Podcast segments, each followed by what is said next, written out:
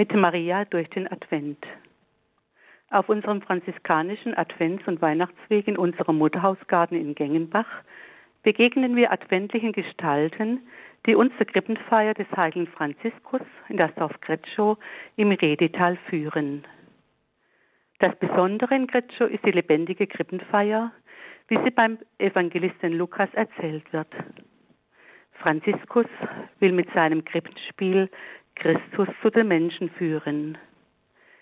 Dieses Jahr jährt sich die Krippenfeier in der Felshöhle von Kretschow zum 800. Mal. Wie Johannes der Täufer, von dem wir schon gehört haben, steht Maria, die Mutter Jesu, im Mittelpunkt der biblischen Betrachtungen des Advents. Auf ihre je eigene Weise haben sie uns etwas zu sagen und begleiten uns auf dem Weg zur Geburt des Herrn. Maria ist mir von früher Kindheit an vertraut. Gebete und Lieder, viele Andachtsformen, Wallfahrten haben meine Beziehung zu ihr geprägt. Maria erinnert mich auch an mein persönliches Gerufensein von Gott. Sie gibt mir Hoffnung und Vertrauen. Sie ist für mich Fürsprecherin und Helferin in vielen alltäglichen Fragen, Nöten und Bedrängnissen. Auf unserem Advents- und Weihnachtsweg in unserem Mutterhausgarten möchte ich mit Ihnen bei der Station von der Verkündigung des Herrn verweilen. Unglaubliches hat sich neun Monate vor Weihnachten zugetragen. Der Erzengel Gabriel erscheint Maria und verkündet ihr die Empfängnis ihres Sohnes Jesus Christus durch das Wirken des Heiligen Geistes. Unbegreifliches geschieht in der Stunde der Verkündigung. Die Weissagung des Propheten Jesaja, siehe, die Jungfrau wird empfangen und einen Sohn gebären, man wird ihm den Namen Immanuel geben, soll jetzt in Erfüllung gehen. Die Welt scheint still zu stehen in der Erwartung der Antwort Mariens. Weil Maria ganz offen und hörend ist, kann das Wort des ewigen Vaters in ihr Wohnung nehmen, wie es der Prophet Jesaja Jahrhunderte vorausgesagt hat. Wir kennen alle das Evangelium von der Verheißung der Geburt Jesu, wie es uns beim Evangelisten Lukas überliefert ist. Gabriel, hebräisch heißt übersetzt, Gott ist Kraft.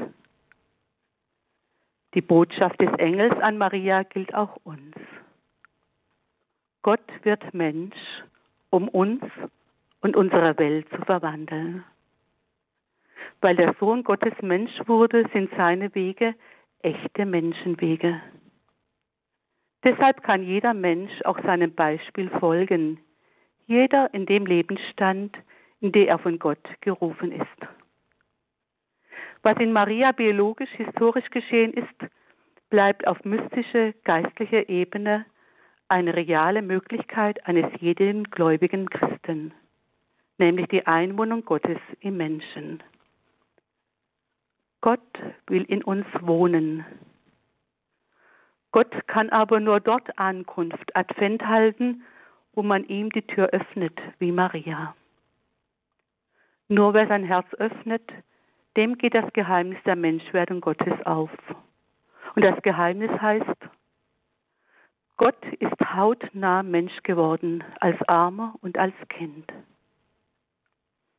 Maria bringt Jesus nicht in einen Palast zur Welt, sondern draußen vor der Stadt in einer Felshöhle, geboren am Weg, wie der heilige Franziskus in seinem Psalm zu Weihnachten schreibt. Franziskus und Clara staunen nicht nur über die Menschwerdung Gottes, sondern sehen darin ein Vorbild für ihr eigenes Leben. In seinem Brief an die Gläubigen schreibt Franziskus, wir können wie Maria Gott empfangen, ihn in uns tragen und durch gute Werke gebären. Ja, wir können unseren Beitrag leisten, dass Gott wirklich in der Welt gegenwärtig wird, sichtbar, erfahrbar für alle. Wenn ich an mein Mensch und Christsein denke, spüre ich, dass Gott wie bei Maria auch auf meine Bereitschaft angewiesen ist, zu hören, empfangen, geschehen lassen, Mensch werden. An was denke ich und was bewegt mich, wenn ich diese Worte höre? Hören, empfangen, geschehen lassen, Mensch werden. Aus den Worten des Evangeliums entstand in der kirchlichen Tradition der Engel des Herrn mit dem dreimaligen Läuten am Tag. Im täglichen Angelusgebet wird das Gedächtnis an die Menschwerdung Christi über viele Jahrhunderte wachgehalten. Jeden Sonntag um 12 Uhr betet der Papst mit den Gläubigen von seinem Amtszimmer aus auf dem Petersplatz den Engel des Herrn. Der alte Brauch mit dem Glockenzeichen, morgens, mittags und abends innezuhalten und sich zum Angelusgebet zu sammeln, ist vielfach verloren gegangen. Der Advent könnte eine Einladung sein, mit diesem Gebet wieder neu zu beginnen und den Tag zu heiligen.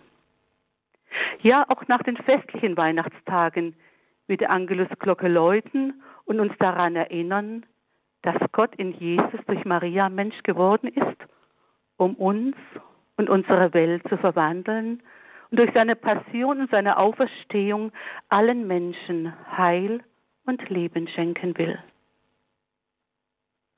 So wünsche ich allen Zuhörern und Zuhörerinnen von Radio Horeb, wie Maria, hörend, adventlich auf dem Weg zu sein, in der frohen Erwartung der Feier der Geburt Jesu, der am Weg für uns Mensch geworden ist.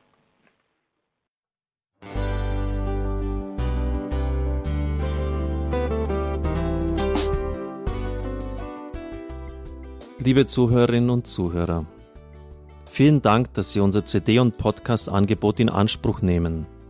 Wir freuen uns, dass unsere Sendungen auf diese Weise verbreitet werden. Dieser Dienst ist für Sie kostenlos.